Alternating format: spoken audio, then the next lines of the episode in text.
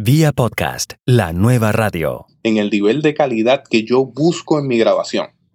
Yo puedo invertir entre 10 y 16 horas semanales en estudiar un tema, diagramar un tema, redactar el libreto, coordinar la entrevista, encontrarme con la persona, entrevistarla, luego de esa producción, postproducir de la forma en que les dije, grabando de la manera en que les dije, luego de eso publicando dentro del servidor, estoy usando Libsyn como mi servidor, y luego todo lo que tiene que ver con promoción y probar que funciona, que no funciona, cuáles son las horas del día. Todo esto toma mucho tiempo y estamos hablando de dos días laborables a la semana para producirlo. ¿Cuáles son los retos tecnológicos del podcasting?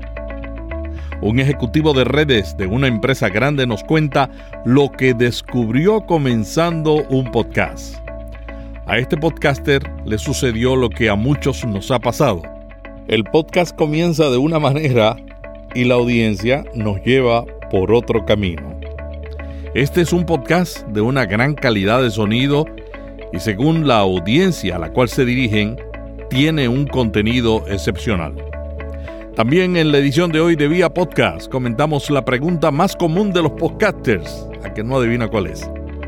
¿Se puede vivir del podcasting? Entérese sobre quién ha duplicado sus ingresos por anuncios en los últimos dos años. También en Vía Podcast hablamos sobre por qué los podcasts se están convirtiendo en una alternativa para las estrategias de marketing de las empresas. Hola, ¿qué tal? Les saluda Melvin Rivera Velázquez con otra edición de Vía Podcast. En este programa aprenderá cómo usar la nueva radio en su estrategia de marketing digital. Vía Podcast. Vía podcast. Vía Podcast es la nueva radio. ¿Se puede vivir del podcasting? En la nueva radio de habla castellana, el mayor uso del podcasting ha sido como estrategia de marca para crear comunidad y ofrecerle servicios y productos a esa audiencia. Sin embargo, la National Public Radio en los Estados Unidos está demostrando lo contrario. Sus ingresos por auspicios de podcast, o sea, anuncios, aumentaron 10 veces en los últimos dos años. La razón es que ellos se han convertido en líderes de podcast con contenidos que enganchan. Y las marcas están comprando publicidad multiplataforma. Es decir, asignan presupuesto para la radio y para los podcasts en el mismo paquete. La National Public Radio se ha convertido en un laboratorio de pruebas de podcast y ahora están empezando a cosechar enormes dividendos financieros. Este concepto de probar le ha producido exitosos programas de radio que los reempacan para los oyentes digitales de podcast. Pero también le ha producido buenos podcasts que los sintetizan para los clientes de la radio. El resultado final es que el podcasting está impulsando las ventas de anuncios en National Public Radio que ahora son 10 veces mayores que hace dos años. Los ingresos de la radio en ese grupo se calculan en un 70% de las ventas y el resto, 30%, provienen del podcasting. Para el año que viene, pronostican que un 35% de las ventas de anuncios vendrá del podcasting. No hay duda que la revolución del audio lo ha transformado todo. Usando la nueva radio, la cadena ha sabido incubar espectáculos y presentarlos como podcast. Las marcas se sienten atraídas por la oferta de un paquete que incluye radio y podcast. Como resultado, la radio tradicional se beneficia de la nueva radio y la nueva radio se beneficia de la radio tradicional. ¿Por qué los podcasts se están convirtiendo en una alternativa para las estrategias de marketing. Algunas personas dudaban que los podcasts fueran más allá de las PCs y las Mac portátiles, pero la realidad es que saltaron a otros dispositivos. El más reciente estudio deja claro que es un género en crecimiento, y esto gracias en gran medida a una mayor accesibilidad a través de dispositivos móviles, combinado con que ahora hay una gran ola de nuevos y buenos contenidos. En 2016, los podcasts tienen un alcance impresionante que ofrecer al marketing y a las marcas. El estudio más reciente dice que un 37% de los usuarios de Internet escuchan podcasts cada mes. 37%. Los datos demográficos son bastante atractivos para las marcas porque 50% de los oyentes están entre las edades de 25 a 34 años. Aunque todavía el medio es vulnerable a que el oyente salte el anuncio, una ventaja del podcast es su inmunidad al bloqueo. Esta es la realidad. Un oyente de un podcast puede saltar un anuncio, pero no lo puede bloquear. La ventaja es que en los podcasts la mayoría de los anuncios son leídos por el mantenedor y muchos escuchas no lo saltan por esta razón. O sea, que lo pueden saltar, pero si el mantenedor del podcast logra una relación con el oyente íntima, como se logra por el podcasting, porque se escucha por auriculares y uno se mete en la cabeza de la persona, esa persona posiblemente no va a saltar el anuncio.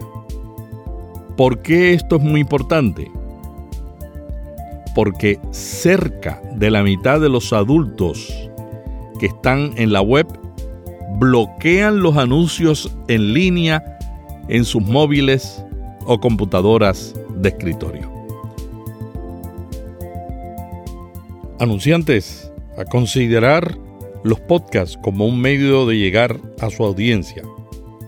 Una gran diferencia entre la publicidad en un podcast y en la radio regular es que el podcast va a la audiencia específica con los temas específicos que posiblemente no se tratan en la radio terrestre. La radio terrestre es más masiva, tiene más oyentes. Sin embargo, el podcast le da el oyente que usted está tratando de alcanzar. Vía podcast, la nueva radio. Yo llevaba alrededor de un año considerando la posibilidad de comenzar un podcast. Habla Jesús Rodríguez Cortés, gerente de sistemas de información en una empresa de comunicación en Puerto Rico, máster en teología y productor del podcast Teo Bytes. En aquel momento no sabía por dónde comenzar. Y tenía claro, sí, que quería trabajar temas de tecnología, de teología, y estuve pensando un poquito sobre eso. Sin embargo, cuando me encontré con la serie de podcasts que hiciste sobre cómo hacer podcasting y qué habías aprendido del podcasting, eso fue lo que inició en mí un deseo enorme por comenzar mi podcast inmediatamente. Aún así, ya había comenzado a comprar un micrófono, otro micrófono luego, los Shure SM58. Comencé comprando una consola de algunos 50 dólares, que resultó ser que después no me gustó tanto porque tenía mucho hiss. Pero fui poco a poco montando equipos y escuchando tus podcasts. Escuché también a Daniel J. Lewis, estuve escuchando a Emilcar, a Sune. He estado escuchando varios podcasters que me arrojaran luz sobre cómo iniciar. Así que le agradezco a todos ustedes, comunidad de podcasters, que me han inspirado y han formado parte de lo que hoy es Teobytes. Más adelante, pues seguimos aprendiendo sobre técnicas de grabación, sobre integración de micrófonos, cómo lograr la mejor calidad, pero básicamente por ahí fue que comencé. Jesús, ¿cuál es el propósito de tu podcast y a qué audiencia lo diriges? Mi podcast es sobre reflexiones teológicas en los tiempos de las redes informáticas. Y muchas personas pensaron que yo iba a hablar de tecnologías, iba a reseñar tecnologías y que iba a mezclarlo con un poquito de teología. Ciertamente sí. Y esos temas están guardados para seguir grabando episodios que los contengan.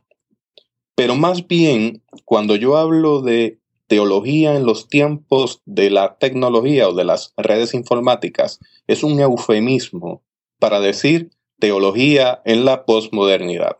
La Internet nos permite colocar estos temas en la plaza pública, como podríamos decir, donde todo el mundo lo puede ver. Y voy allí dirigido a una audiencia en particular, porque cuando uno comienza un podcast, uno tiene que definir un avatar. Si uno aspira a hablarle al 100% de la población en todas las generaciones, va a comenzar a dar tumbos o cantazos o golpes sin lograr un propósito definido. Así que mi avatar en ese sentido es el liderato de la iglesia y la pastoral de la iglesia. ¿Para qué? Para proveerle herramientas y contenidos que les ayuden a edificar y a formar conversatorios, que les inspire a tocar temas y que les prepare para cuando se detengan a predicar en el púlpito, a dar una escuela bíblica, que lo hagan con información que sea buena, que sea responsable, que sea fidedigna y que construya. Jesús, tú trabajas en, a tiempo completo en comunicaciones. ¿Podrías decir, si puedes, no? ¿Qué es lo que haces? Sí, eh, por asuntos que tienen que ver con la marca, que no debe ser expuesta en las redes informáticas sin el debido consentimiento, me reservo ese detalle, pero sí le puedo decir a la audiencia que yo soy un especialista en sistemas de información, en redes en particular. Todo lo que tiene que ver con fibra óptica, sistemas de radios, inalámbricos, es decir, sistemas digitales de grandes cantidades de datos. O sea que tú desenredas, tú desenredas las redes. en cierta manera, mi vida es parte de las redes y las redes es parte de mi vida. O sea que, tú, estás, tú estás en tecnología. Yo estoy en tecnología y estoy en una ubicación donde estoy constantemente viendo los cambios tecnológicos que están ocurriendo en el momento que están ocurriendo. Y no mm. solamente en el momento que están ocurriendo. Yo soy parte de esos cambios tecnológicos que están ocurriendo. Volvamos al podcast. ¿Cuáles fueron los principales retos que enfrentaste y, cómo, cómo saliste al otro lado? Son varios retos. El primer reto fue encontrar mi voz. Y en cierta manera, aún al día de hoy, sigo teniendo algo de dificultades encontrando mi voz. Y esto es algo que pocas personas conocen de mí, pero yo tengo desde nacimiento una condición de frenillo y tiene que ver con la R. Así que uno de los retos... O sea que tú no, puedes tú no puedes decir rápido rueda la rueda sobre el ferrocarril. Exactamente. Y no lo voy a repetir. Pero ciertamente ahí tengo eh, dificultades con el fraseo. Pero no se nota, no se nota. He trabajado mucho en eso. Mm. He trabajado mucho en eso. Pero cuando estoy cansado o cuando estoy hablando por periodos largos de tiempo, sale a pasear el frenillo. Como quiera, eso no ha sido un impedimento para yo lanzarme, dar el salto de fe. Ese salto de fe uno lo tiene que dar. Y si uno espera que cada cosa esté en su lugar, nunca comienza. Así que decidí comenzar sabiendo que una de mis limitaciones era el fraseo. Lo segundo era el asunto del equipo, cómo integrar equipo y lograr la calidad que yo quisiera. Porque grabar lo hace cualquiera. Pero si uno no escoge bien el micrófono y el equipo que va a utilizar para grabar, se arriesga a que ciertos equipos insertan ruido, como les mencioné, en una consola que tuve que insertaban un hiss, que un y quizás a algunas personas eso no les molesta, pero yo fui sonidista. El reto de lograr un sonido estudio para mí fue muy alto, mm. porque yo no quería escuchar ningún ruido blanco y quería y me propuse el poder grabar en cualquier lugar y lograr una calidad estudio. No sin antes considerar hacer un estudio en casa, pero cuando me puse a sumar y restar, yo dije, bueno, yo estoy haciendo esto por amor al arte y esto va a requerir una inversión de dinero mayor a la esperada, así que la alternativa sería buscar equipos que sean más acorde con lo que yo quiero hacer. Movilidad y alta calidad. Ahí entramos a una primera etapa donde tenía entonces una consola que tú mismo me recomendaste, la Presonus i2, que es la que estoy utilizando ahora mismo para grabar este podcast, con micrófonos SM58. Me lancé a la calle entonces a grabar, pero con los SM58 de Shure y con la consola, yo estaba recogiendo todo sonido ambiental. Sonidos de acondicionadores de aire, si usted escucha mis primeros podcasts, va a escuchar reggaetón, va a escuchar ambulancias, va a escuchar perros ladrando, va a escuchar toda clase de sonidos, hasta el, abanico de la computadora se escuchaba.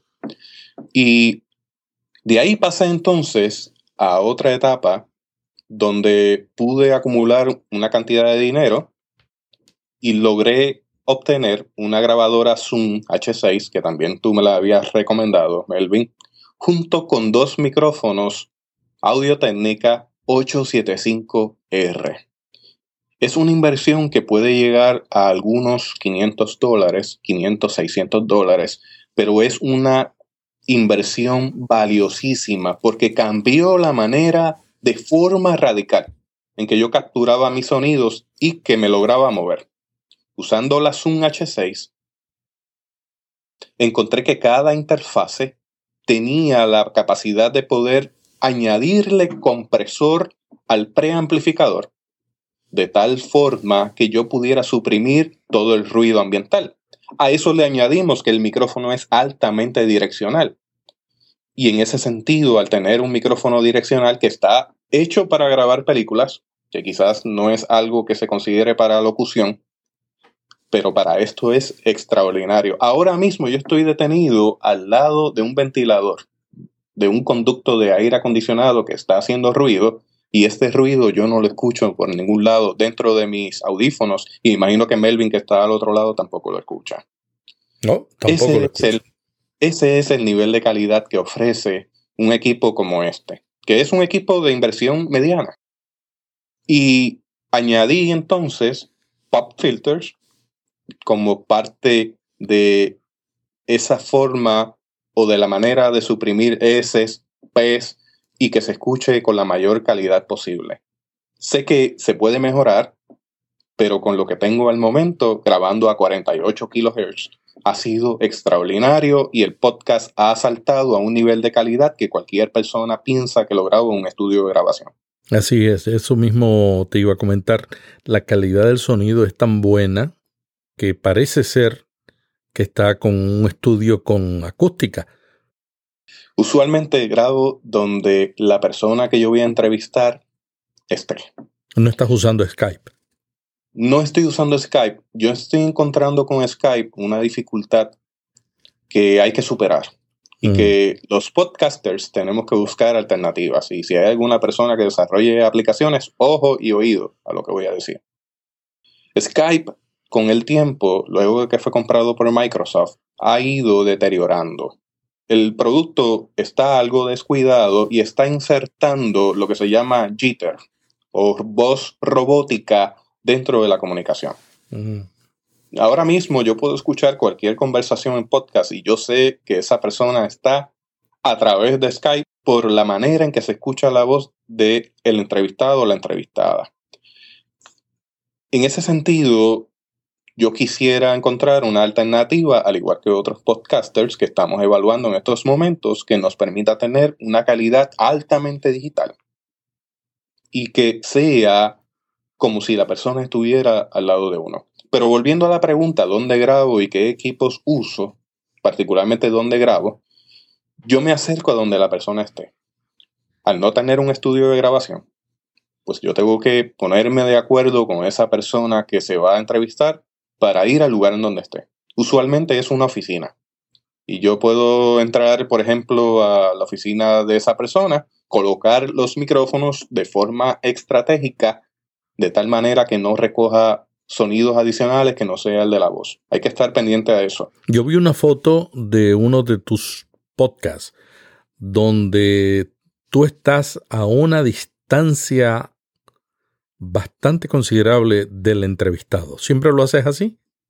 Sí, procuro mantener una distancia de unos seis pies, es decir, dos metros mínimo, de entre la persona entrevistada y yo, para evitar retroalimentación de nuestras voces. Como quiera, siempre hay algo, porque como hay una pared de frente y el lugar no está preparado con una acústica adecuada, pues en el momento en que yo edito, como yo grabo en dos canales o en la cantidad de canales que sea necesario, yo voy a ir canal por canal y los periodos de silencio yo los suprimo absolutamente. Porque yo he notado que aunque tenga esa distancia de seis pies, de alguna forma mi voz rebota en la pared y regresa al micrófono aunque sea direccional. Ese es uno de los problemas más comunes en, el cuando uno graba una entrevista y, peor cuando son tres y cuatro personas en un panel, porque tienden a, entrar el sonido de un micrófono, de una persona tiende a entrar por los micrófonos abiertos de otra. Ah, yo he visto una solución, he visto dos soluciones, pero no me convencen todavía. Son unos eh, conectores que tú pones en el piso y con el pie tú haces clic y apagas el, micrófono que no se está usando. Y luego le haces clic y, y, lo vuelves a prender. Pero no, no sé si será... Si, no, no, me convence, no sé, no, no todavía. He escuchado algunos podcasts que lo han utilizado. Cuando he usado la Zoom 6 que tú tienes, lo que yo he hecho es apagar el micrófono ahí mientras yo no estoy hablando y luego volver a aprenderlo cuando yo voy a hablar. El mío, porque por lo regular el invitado habla más que uno. Yo he considerado eso, pero siempre quedo con el temor de que tan atento a los instrumentos pueda perder el contacto con la conversación, porque el podcast que yo llevo al aire es básicamente una conversación que se da en el imaginario de la audiencia en una mesa de café. Mi temor es que esa persona, que yo pueda perder el contacto con lo que está diciendo esa persona pendiente a los controles. Así que yo he optado por hacer la postproducción poniendo en silencio los periodos de silencio entre el entrevistado entrevistada y yo. Si la persona está hablando, yo agarro en mi track o en mi vía toda esa parte donde la persona está hablando y la suprimo. Si hay algún gesto espontáneo, una risa, un comentario, yo evito hablarle encima a la otra persona. Pero siempre hay un momento donde entramos en calor y comenzamos a intercambiar rápidamente cualquier información. Entonces estoy bien pendiente a que esa supresión de silencio no me vaya a aplastar la espontaneidad del momento. Esa es la ventaja cuando uno está entrevistando a una persona mirándole la cara porque evita lo que me está pasando a mí, que a veces yo hablo, yo no te estoy viendo y hablo encima de lo que tú estás hablando, aunque esto la edición lo elimina, ¿no? Pero el, el problema de hablar sobre la voz del otro es bastante común cuando hacemos entrevistas por Skype, porque cuando hacemos entrevistas por Skype, por lo regular eliminamos el video para que la señal de Skype sea más, más sólida. Y aún con eso, pues tenemos esa dificultad y se pierde con el video la magia de dibujar una historia. porque podcast es la innovación de la fogata, ¿no? Donde estamos contando historias y compartiendo eso con la audiencia. Hay personas que se sienten amenazadas con el video. Sin embargo, con el podcast yo he encontrado que esas personas que el video les, les resulta amenazante, a través de un audio se liberan y se sueltan de una forma que hablan con candidez, hablan con tranquilidad, no sienten la presión de tener una cámara encima mirando su imagen, sino que se concentra en decir lo que tiene que decir. Esa es una de las magias de esto. Jesús, ¿y qué otro reto enfrentaste? Tengo varios retos. Uno es lograr sincronizar con la gente que uno quiere entrevistar. A veces se hace muy cuesta arriba que la persona acceda a una entrevista y si accede a una entrevista, el otro problema es coordinar, encontrarse con esa persona. Yo prefiero grabar en vivo con la persona de frente, por lo que hemos estipulado, pero eventualmente no voy a poder hacerlo. Tengo que lanzarme entonces finalmente a grabar remoto. Ese es uno de los retos. El segundo reto que he encontrado ha sido la duración del podcast. Yo he querido y he hecho un esfuerzo extraordinario por dejarlo en 35 minutos. Y si sigue la vía desde el primer episodio hasta el episodio 21, se va a dar cuenta que en algún momento logré ese objetivo, pero me encontré con que estaba dejando a la persona en el aire con otras temáticas. En ese sentido, el podcast de reducirse a algunos 35, 40 minutos ha vuelto a subir a la hora, hora 18, hora 20, y yo sé que puede resultar un poco peligroso en términos de que la persona que lo va a escuchar deje de escucharlo porque lo olvidó, porque tuvo que interrumpirlo. Sin embargo, me he tomado el riesgo porque estoy apostando al contenido. Si el contenido es extraordinario, y apela a la audiencia tal como yo lo he hecho. Yo sé que la persona que le interesa el tema va a culminarlo y llevarlo a hora 20. ¿Qué he buscado y qué he tratado de hacer en este proceso? Pues si yo veo que la persona va a hablar más de lo debido, de antemano le digo, vamos a grabar dos episodios.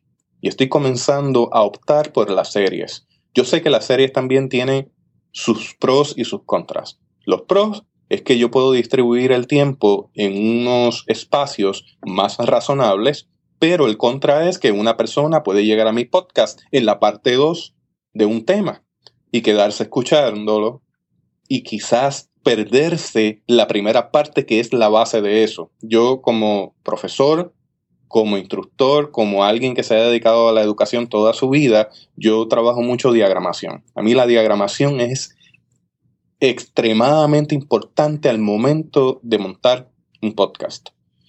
Y hay que mantener sobriedad, que la gente sepa de antemano cuáles son las temáticas que se van a tratar, que se traten de forma progresiva y de forma hasta constructivista.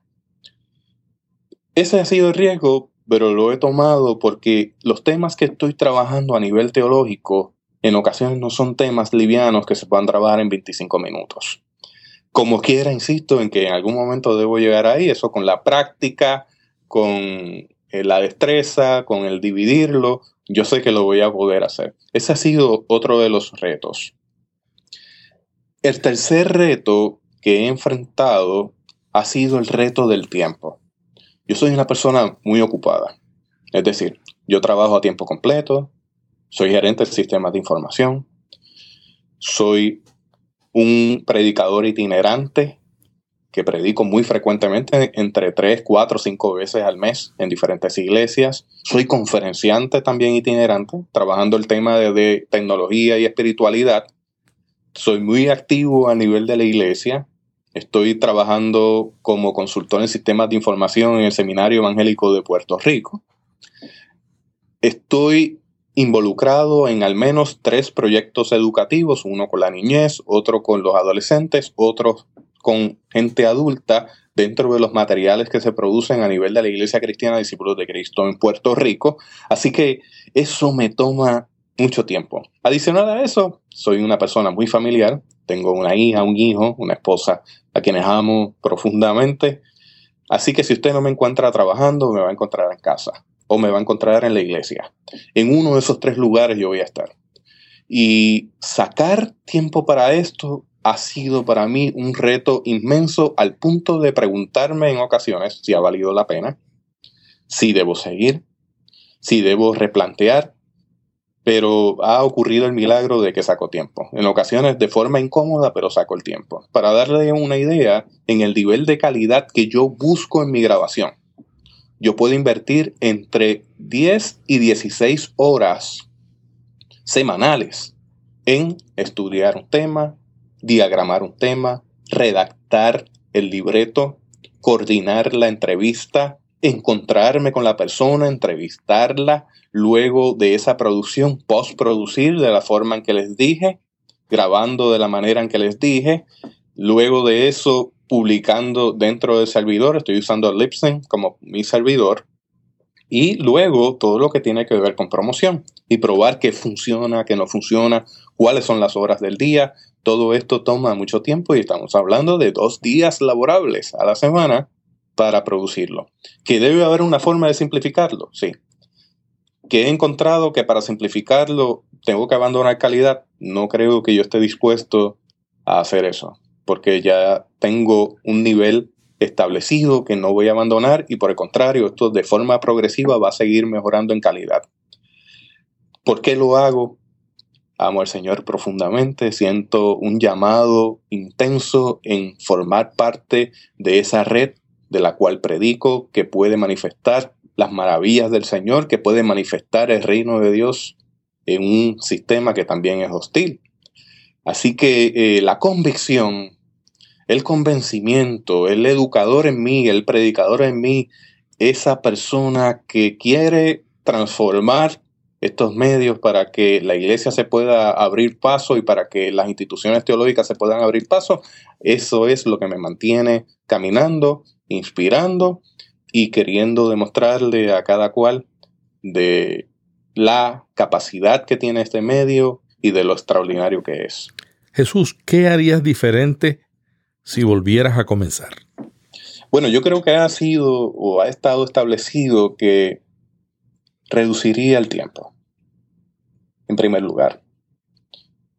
En segundo lugar, quizás el nombre lo hubiese pensado mejor, porque me encontré ya para el episodio 5 y 6 que me había encerrado en teología y en los tiempos de las redes informáticas que es un nicho pequeño. Y yo dije, yo pude haber comenzado con algo un poco distinto, porque a mí me interesaba en un principio quizás dar consejos e integrar tecnología, como mucha gente lo pensó, hasta tú mismo lo pensaste, pero esto se transformó en otra cosa. Y el transformarse en otra cosa no ha sido malo. Por el contrario, ha sido bueno porque el podcast se ha ido moviendo de forma orgánica cada tema me lleva a otro y me lleva a otro y me lleva a otro y me lleva a otro. Es mucho trabajo, pero como está, está bien. Pero volviendo a la pregunta, diferente. La duración para controlar el tiempo que le estoy dedicando en temáticas quizás un poco más eh, resumidas, yo creo que puedo hacer eso. Aún así, si volviera a comenzar, pensaría mejor los equipos que estaba comprando.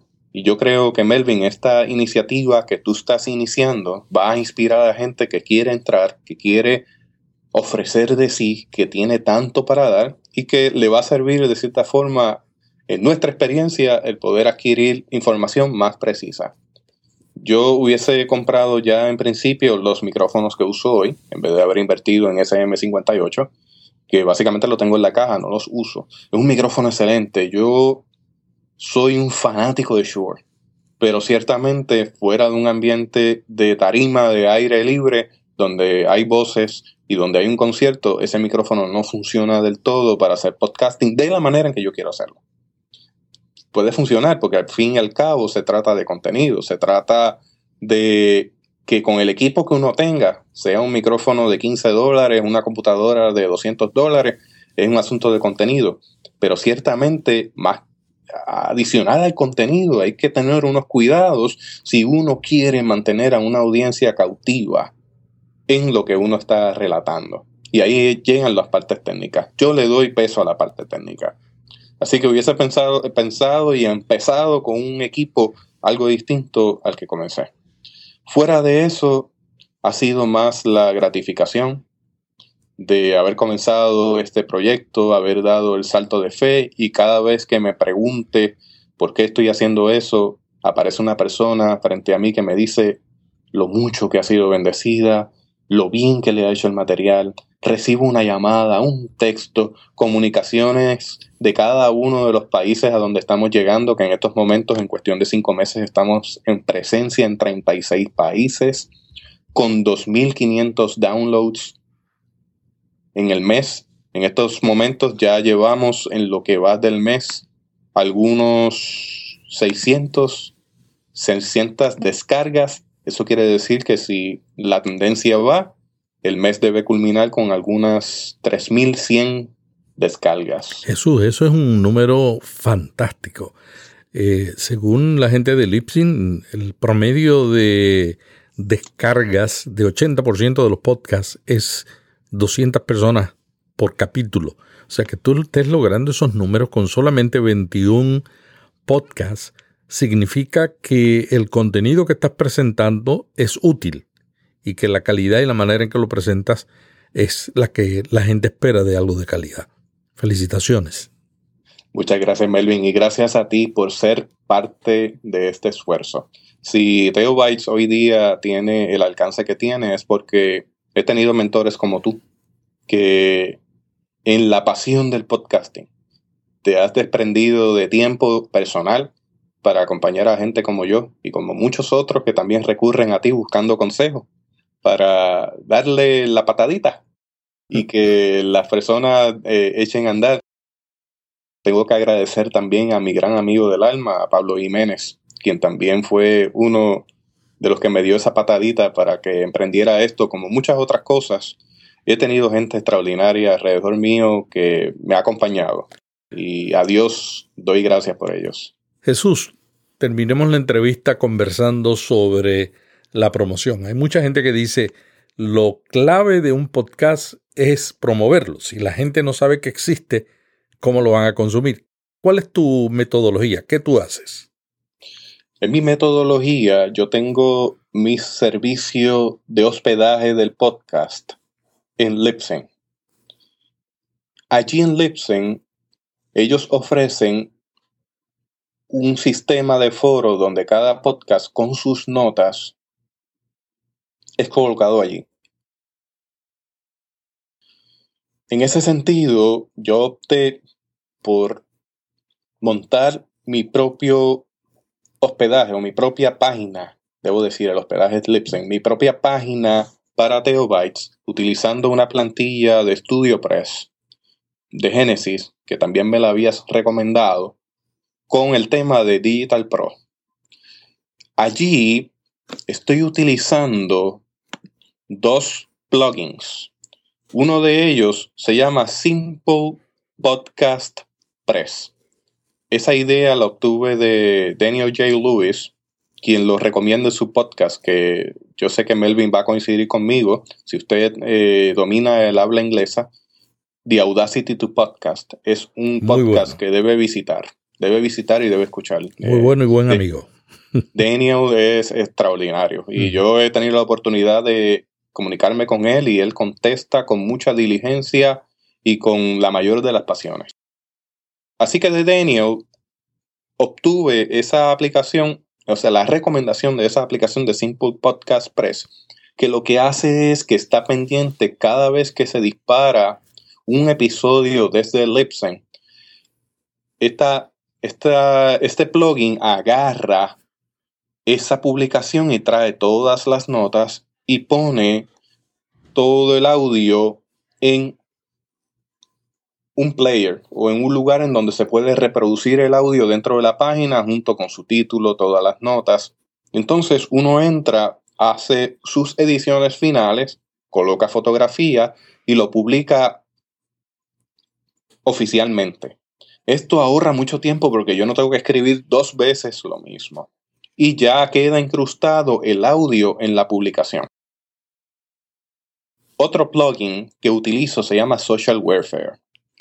Y Social Warfare tiene la capacidad de colocar botones amigables donde cada uno de los episodios puede ser compartido en cada una de las plataformas sociales, sea Facebook, Twitter, Tumblr, puede ser en LinkedIn, puede ser en Twitter.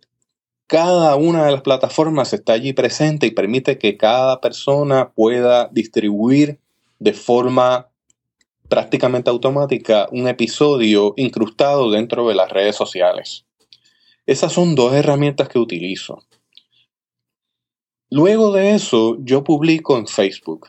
No es recomendable del todo, y esto es debatible, que uno utilice Facebook como la plataforma para uno promover el podcast, porque se considera que eso es sembrar en el terreno de otra persona. Facebook cambió su algoritmo y ahora resulta que la publicación que uno ponga en un grupo de uno, si uno tiene 500 personas, quizás le va a llegar a algunas 20, 30 personas de ese grupo. No todo el mundo se entera. Y no se entera del todo las personas que son amistades de esas personas que forman parte del grupo. Así que habría que pagar para promover el podcast, una cantidad en particular, lo que quiere decir que Facebook está monetizando para poder promocionar un podcast. Y yo no le estoy pagando a Facebook a menos que sea un tema en particular que yo quiera promover. Lo que estoy haciendo es que en cada uno de los esfuerzos, sí está Facebook, está cada una de las plataformas sociales, pero yo estoy dirigiendo el tráfico hacia mi página para que las personas lleguen a mi página, al lugar en donde yo estoy sembrando, que es mi terreno donde allí entonces el podcast debe producir. De allí entonces le voy a dirigir quizás a otras redes. De allí yo tengo la oportunidad de empezar a construir una lista de miembros de esa página para yo poder entrar en un contacto más personal. Además de que las personas me dejan mensajes allí. De tal manera que es altamente recomendable que se use en las redes, pero que la fuente primaria del contenido que uno esté generando no sean esas redes sociales, sino los dominios de uno. Esto, como les dije, tiene debates, hay personas que opinan a favor, en contra. Yo como quiera utilizo las redes sociales, no las dejo de utilizar por eso, pero todo está centrado en mi página. Y la manera de promoción es que he optado como Melvin en publicar lunes de madrugada, yo lo tengo para que a las 12 de la medianoche, domingo a lunes, salga publicado el podcast, al igual que lo hace Melvin. Melvin lo hace también más o menos a la misma hora. Usted va a ver a Teo Bytes y Cambio 180 sin ninguna intención de competencia de mi parte con Melvin, porque cada uno pues tiene sus temas que son aproximadamente los mismos, pero otros temas que quizás diametralmente van dirigidos a otras temáticas y otras formas de abordar los temas. Al contrario, yo quiero que hayan más programas como los nuestros. y en ese sentido, debemos dejar claro que en el podcasting no existe la competencia. No. No existe tal cosa como que allá es el nicho tuyo y acá el nicho mío, no te metas en el mío, yo no me meto en el tuyo.